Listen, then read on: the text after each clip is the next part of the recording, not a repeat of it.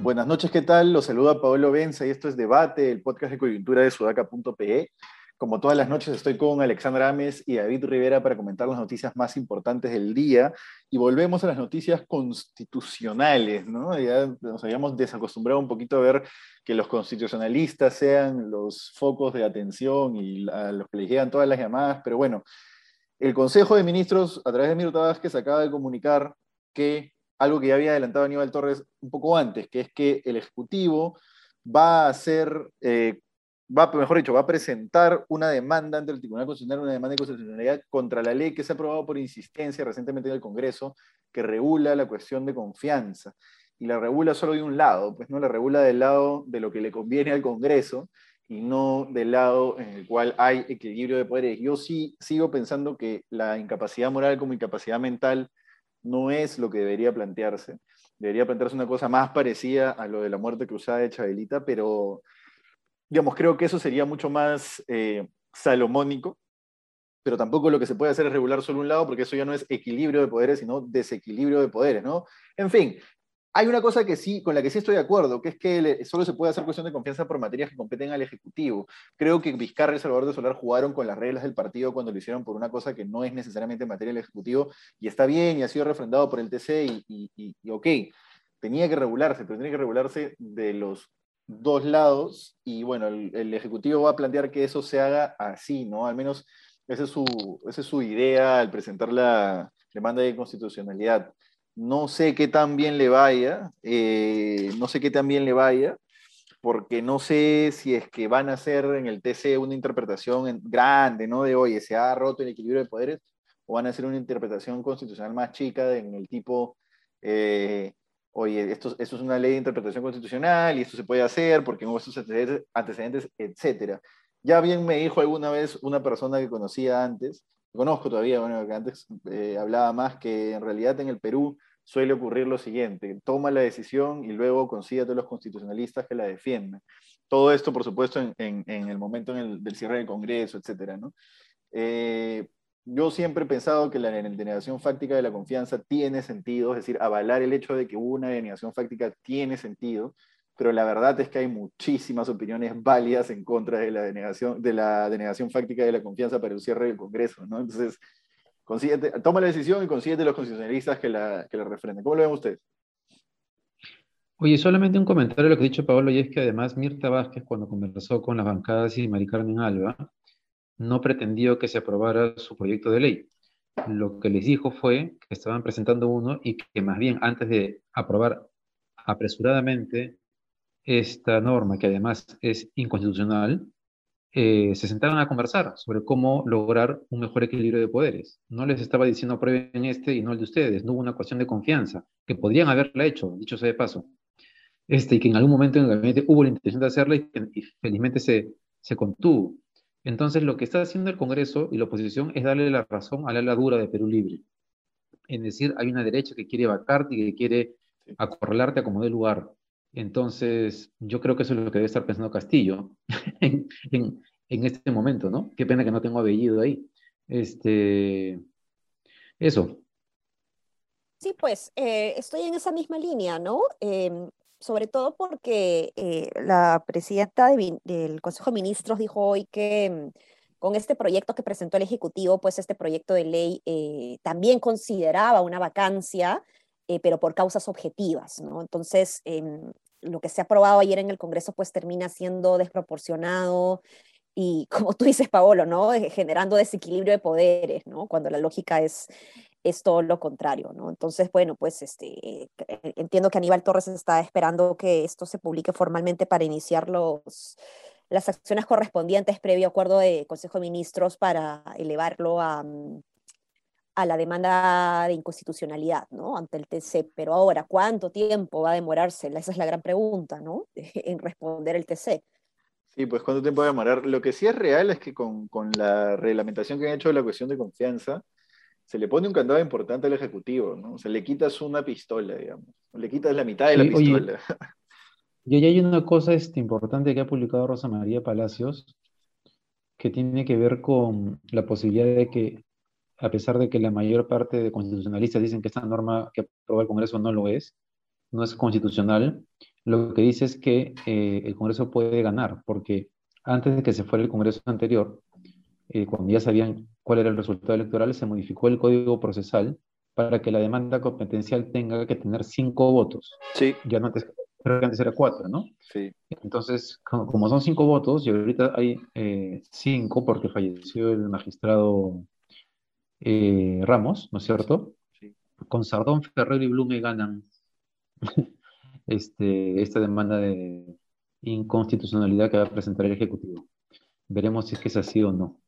Veremos, veremos, veremos. Eh, bueno, el segundo tema del día es un tema más, para mí incluso más interesante, que es que el comercio eh, ha sacado, según fuentes del comercio, que Arturo Cárdenas, alias Burro, ¿no? alias Pinturita, este, que es esta persona eh, directamente involucrada en el caso de los dinámicos del centro y además que tenía un poder fuerte en Perú Libre, estaría, estaría, ojo, en condicional lo ponen, este, habría fugado, mejor dicho, a Bolivia, junto con otros cuatro investigados en el caso de los dinámicos del centro. Si ya están fugando, eso significa que hay cosas realmente turbias o fuertes que, les, Mm. que les intimidan, ¿no? ¿Eh? Eso es la- ese es el mensaje político que dan por lo menos, es decir, si están yéndose a la clandestinidad, a ver, si, a ver, el comercio lo hace con un condicional. Espero que tengan, yo, el comercio pero es una, una fuente medianamente fiable de información. O sea, si, si pone un condicional, me imagino que lo han cruzado. Son Vladimir, me- mejor dicho, Eduardo Reyes, Waldis, Vilcapoma, José Bendezú y Francisco Muedas. Eh, además de Arturo Cárdenas, ¿no? Entonces, a ver si es que el caso Dinámicos del Centro irrumpe, porque hasta ahora todo lo que ha gatillado procesos políticos en la política peruana de los últimos agitados cinco años han sido temas judiciales. PPK, temas judiciales. Baizcarra, temas judiciales. Este, entonces, vamos a ver si es que este tema judicial termina siendo el gatillo para un, una crisis política que involucre al, gobierno de Castillo. Castillo ya no tiene por lo menos 12 o, un poquito más de votos serronistas en el Congreso. Entonces, a ver, ¿no? Eh, no, estaba comentando que, que ojalá que esta activación que ha hecho el Poder Judicial para que el Interpol eh, per- persiga a los que han fugado, que son cuatro o cinco, este, dé resultados pronto, ¿no? Porque por lo que ha publicado el Comercio e Inteligencia de la Policía ha informado que están en Bolivia. Eh, entonces, este, ojalá que se los pueda atrapar pronto. El otro que está todavía, aparece en Perú, es Richard Rojas, ¿no? Por el cual este, se, esté- se- se está pidiendo el, el impedimento de salida del país. Y, tendrían que me- dárselo. Si es que efectivamente los otros cinco que están en Bolivia, tendrían que dárselo, ¿no? Exactamente, Es lo más probable. Ahora, a mí ya me comienza a hacer ruido, más ruido el tema del ministro del Interior. Eh, y mi duda es, yo creo que ahí hay un gesto con Cerrón, que no sé si es un gesto solamente. Es decir, no me queda claro si Castillo lo ha puesto ahí para proteger a los involucrados del caso los dinámicos del centro, solamente como un gesto político, o si lo ha hecho porque él sabe que eventualmente él también puede terminar eh, involucrado. Eh, porque creo que está clarísimo que para eso estaba Renzuela ahí, ¿no? Este, si él pudiese evitarlo, lo evitaría. Solamente que es un poco difícil que lo consiga.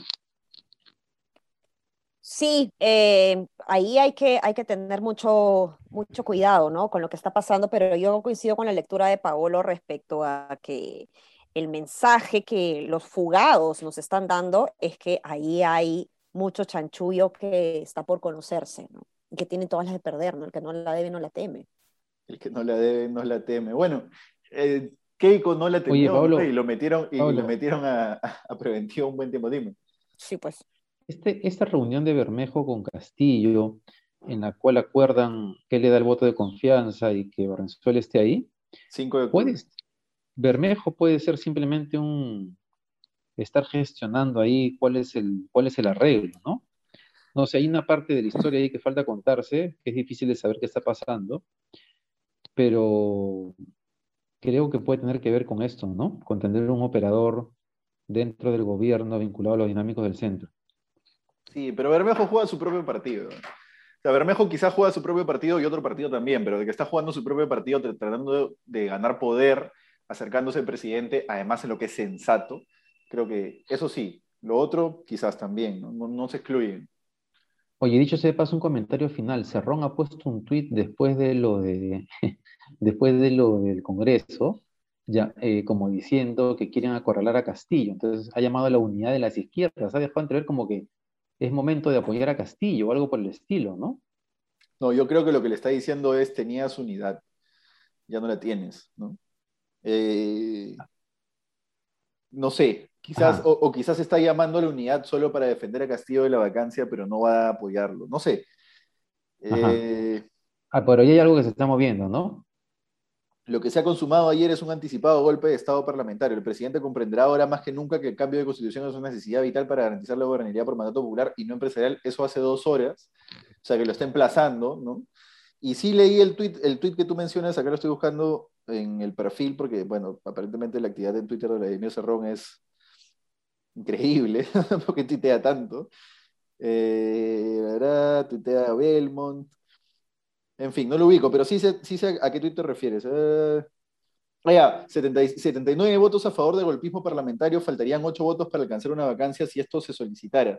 Si esta se solicitara, el Ejecutivo sin arma de defensa está a merced de la derecha. La unidad de la izquierda es una necesidad vital, impostergable e imprescindible. Yo ahí lo que siento que eso es un tweet para Castillo, para que lo lea Castillo y diga, uy, quizás, quizás tengo que volver a convocar al serronismo, ¿no? Quizás, quizás me tengo que volver a abrazar a este tipo.